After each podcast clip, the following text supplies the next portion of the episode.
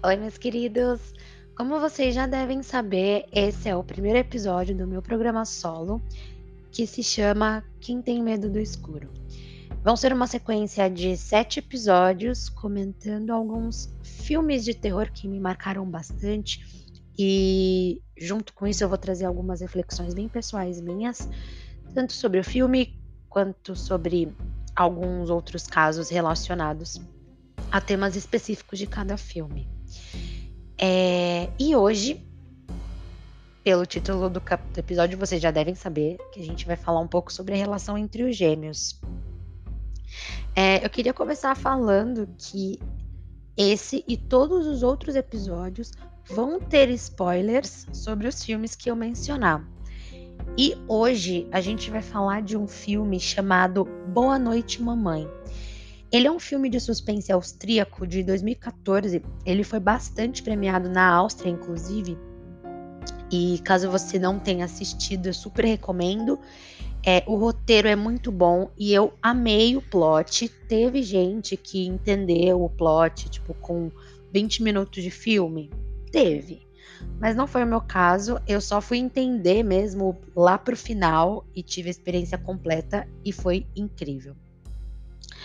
É, e a gente vai falar um pouco também sobre esse plot aqui, então, se você não assistiu, mas considera assistir e você não gosta de spoilers, eu recomendo você assistir primeiro. O filme começa mostrando uma mãe que voltou de uma cirurgia plástica e tá com o rosto todo enfaixado. Ela tem dois gêmeos que começam a desconfiar que aquela não é a mãe deles. E é aí que as coisas começam a ficar bem tensas. A história do filme vai ser contada através da perspectiva dos gêmeos, que são Lucas e Elias. E aí, logo de cara, a gente percebe como eles são unidos. Mas também fica claro em determinado ponto do filme que Elias é facilmente manipulado pelo irmão, que fica plantando teorias na cabeça dele e o convence a fazer algo horrível. Esse algo horrível, apesar de eu já dar alguns spoilers sobre o filme, eu não vou falar sobre. É, eu achei muito difícil de ver é, algumas cenas desse filme. Então, se você for assistir, lembra que existem cenas pesadas de verdade, principalmente se você for sensível a cenas relacionadas à tortura. Eu só vou falar isso. Bom, é, eu quero focar hoje num caso chamado As Gêmeas Silenciosas. Ele é um caso real e eu usei como base, assim, a maior parte do, das informações que eu vou trazer aqui para vocês estão também no canal do YouTube da Jaqueline Guerreiro, é, super recomendo, ela é uma fofa. E a história ela vai começar em 11 de abril de 63, em Barbados, no Caribe. Foi lá que nasceu a June e dez minutos depois a Jennifer. O pai das gêmeas era da Força Aérea Britânica e ele foi mandado para Gales logo após o nascimento das duas. Eles foram para um pequeno povoado onde eram os primeiros negros residentes. Então, né, tinha toda uma questão racial também ali que pesava um pouco sobre a família. A June e a Jennifer eram inseparáveis e só brincavam entre elas, o que fez com que demorassem um pouco mais para aprender a falar. Elas, inclusive, desenvolveram uma linguagem própria que só elas entendiam. O terapeuta do colégio delas, o Cat Arthur, ficou fascinado pelo comportamento das duas. E ele ficou convencido de que a, a imitação entre elas chegava ao extremo. Ele dizia o seguinte, abre aspas: se uma caía, a outra se atirava ao chão. Se uma não falava, a outra também ficava quieta. Fecha aspas. No filme Boa Noite Mamãe, a gente pode perceber essa dependência entre os gêmeos também, como se um não pudesse fazer nada sem o outro. Até porque o Lucas tá morto. Aos nove anos, June e Jennifer tiveram que mudar de país e, consequentemente, né, de escola. No novo colégio, as crianças achavam o comportamento das duas assustador e debochavam delas. Elas eram as únicas negras do colégio, não falavam com os outros, se imitavam o tempo todo e só se entendiam entre elas. Isso era razão suficiente para que as crianças debochassem, maltratassem e intimidassem as gêmeas constantemente. Foi aí que, aos 14 anos, os terapeutas recomendaram separá-las em diferentes escolas para tentar obrigá-las a socializar mais. Mas cada vez que elas se afastavam uma da outra, entravam em estado catatônico. E elas permaneciam nessa aí, ó, por horas. Foi então quando, né, durante esse, essa tentativa aí de fazer com que elas né, interagissem com outras pessoas e tudo mais, a June tentou se suicidar.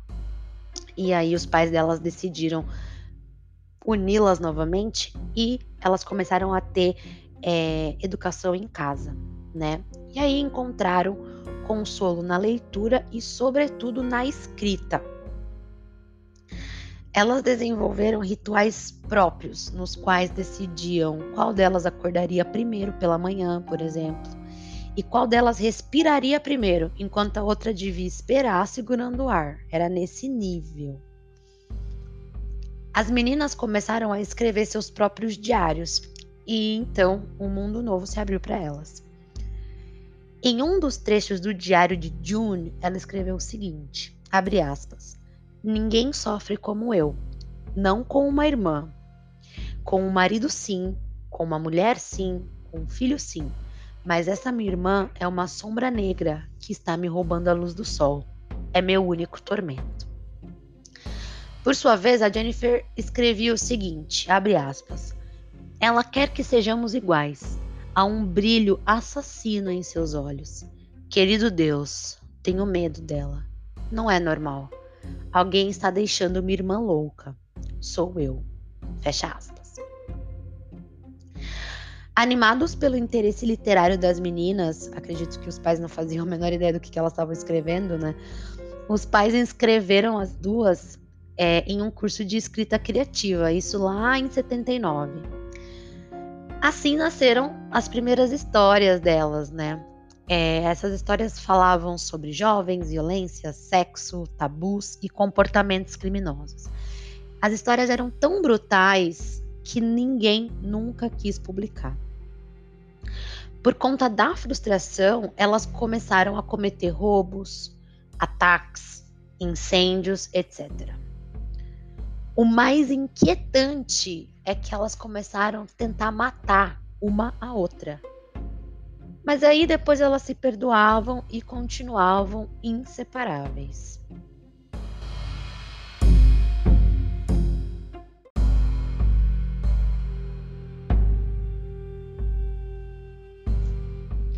Elas, agora com 18 anos, depois de tentar queimar um bar, foram presas e condenadas a 14 anos de internação em um centro psiquiátrico de alta segurança.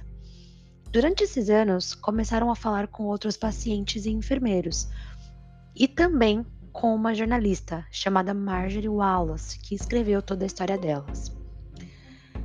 Sua relação seguia sem se resolver ainda que durante as terapias chegavam a falar com certa tranquilidade. Durante uma dessas entrevistas com a jornalista, Jennifer, a irmã 10 minutos mais jovem, confessou o seguinte a Marjorie. Abre aspas. Marjorie, Marjorie, vou ter que morrer. Fecha aspas. E quando a jornalista perguntou o porquê, se limitou a responder, abre aspas, porque foi o que decidimos. Fecha aspas. Segundo confessaram mais tarde, fazia tempo que as gêmeas tinham chegado a um acordo pelo qual, se uma delas morresse, a outra deveria começar a falar e levar uma vida normal. Convenceram-se assim de que uma teria que se sacrificar e Jennifer foi a escolhida. Eu não consegui encontrar é, como é que elas chegaram aí nessa escolha, né? Não sei se foi 2 ou 1, um, enfim. Não sei. Se bem que não dá pra jogar 2 ou 1 um com duas pessoas, né? No caso seria para o ímpar.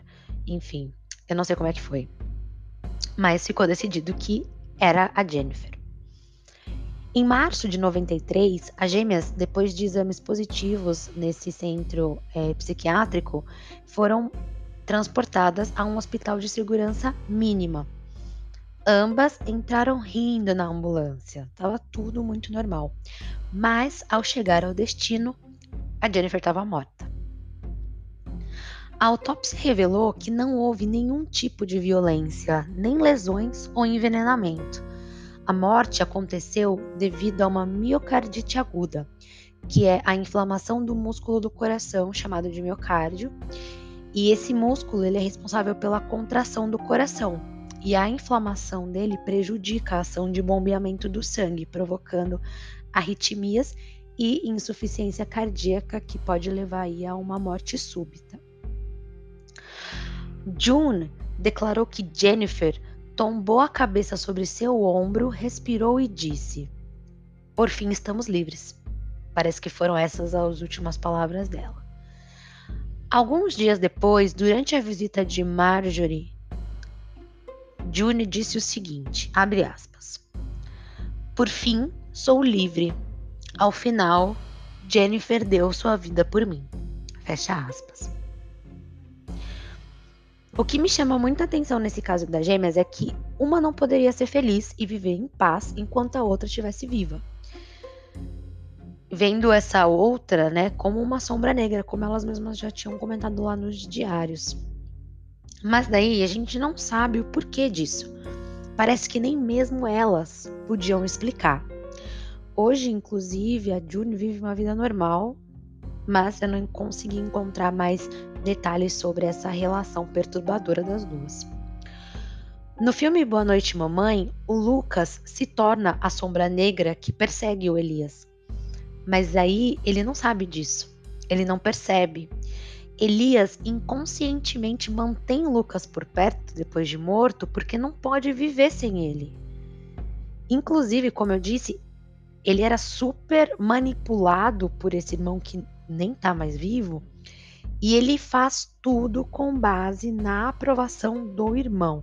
É como se ficasse ali, sabe, sussurrando assim, no pé do ouvido.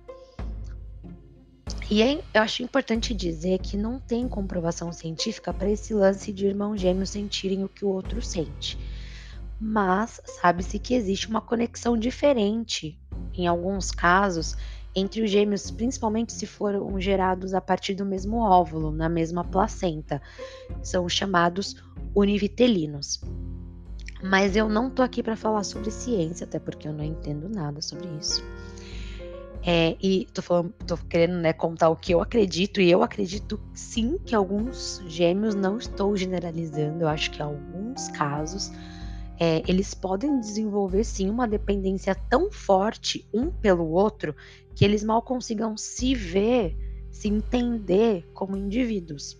E isso é mega perigoso, né? Como a gente pôde perceber. É... Esse negócio de, de relação entre irmãos gêmeos e tal me remete muito a um livro que eu li há muitos anos atrás, do meu autor favorito, que é o Sidney Sheldon, que se chama O Reverso da Medalha. Para quem não sabe, o Sidney Sheldon, ele escreve, escrevia, né, porque já morreu, mas escrevia sobre romances policiais, assim. É, e sempre, se não sempre, mas na grande maioria, pelo menos todos que eu li dele, é sempre uma mulher que é a protagonista. O que eu acho incrível. E são sempre mulheres muito fortes, muito inteligentes, enfim. Se você não conhece a obra do Sidney Sheldon, te convido a conhecer. Pode ser, enfim, começando por esse, o reverso da medalha. É, ele vai falar de, se eu não me engano, são quatro gerações. Ele vai falar sobre essas gerações da mesma família, contando a história deles. Eles têm um império, são riquíssimos e tudo mais. É, e na quarta geração tem as gêmeas. E aí ele vai abordar na, nessa relação delas aquele clichê de irmã boa e irmã má. E assim, eu adoro. Apesar de ser um clichê, eu acho incrível.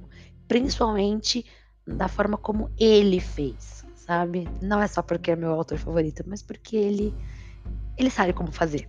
Então, é, vocês já tiveram, tipo assim, conhece alguém que tem irmão gêmeo, enfim, que é gêmeos, né? E tem uma relação assim meio esquisita. Não tô querendo, não tô dizendo só de um tem que morrer para o outro viver. Não, mas uma dependência, ou talvez é essa coisa de um sente o que o outro sente em alguns momentos. Quais momentos são esses? É... Conta para mim. Vai lá no Instagram e me conta, eu quero saber. E a gente se fala aí no próximo episódio.